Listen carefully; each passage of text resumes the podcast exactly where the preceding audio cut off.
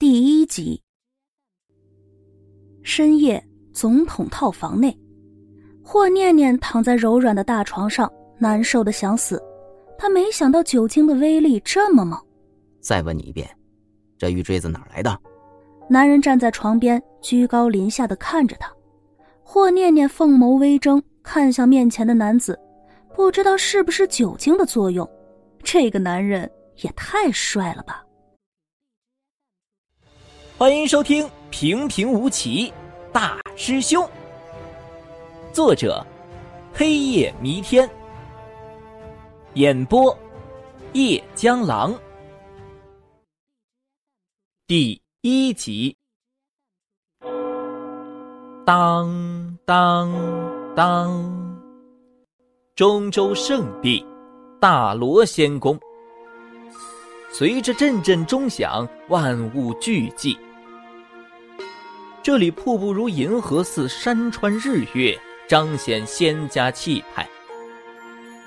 远远看去，有一座座山头散发出奇异光芒，金碧辉煌，灵气非凡，虹桥四起，仙鹤环绕，令人应接不暇。各位师弟妹，这里便是我大罗仙桥，无论是内门弟子还是外门弟子。每日清晨卯时都要过仙桥，前去大罗宫听长老或者其他师兄的授课。你们一定要记住，可莫要忘记，否则若是没有其他的原因不来早课，可是要受罚的。大罗仙桥上，一个二十来岁的年轻弟子带着数百人缓缓出现。我等明白，多谢师兄解惑。众人纷纷开口。虔诚无比。与此同时，他们也踏上仙桥，站立在仙桥之上，俯瞰过去。白云仙鹤，山峦起伏，时不时还能看到有人驾驭飞剑而过，令人羡慕且又神往。数百新晋弟子探头探脑，东张西望。他们当中有的甚至是王朝贵族。亦或者是修仙世家，但在大罗圣地当中，这些平民与皇子没有任何区别。仙门，至高无上。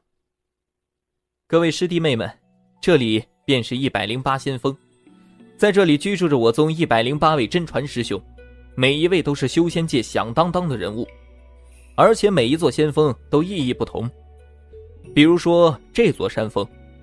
金碧辉煌三千里，是咱们宗门排名第十金光师兄的府邸。这座山峰呢，仙鹤自己是排名第八的青鹤师兄的住处。这座山峰紫气东来三千里，乃是排名第二紫云师姐的府邸。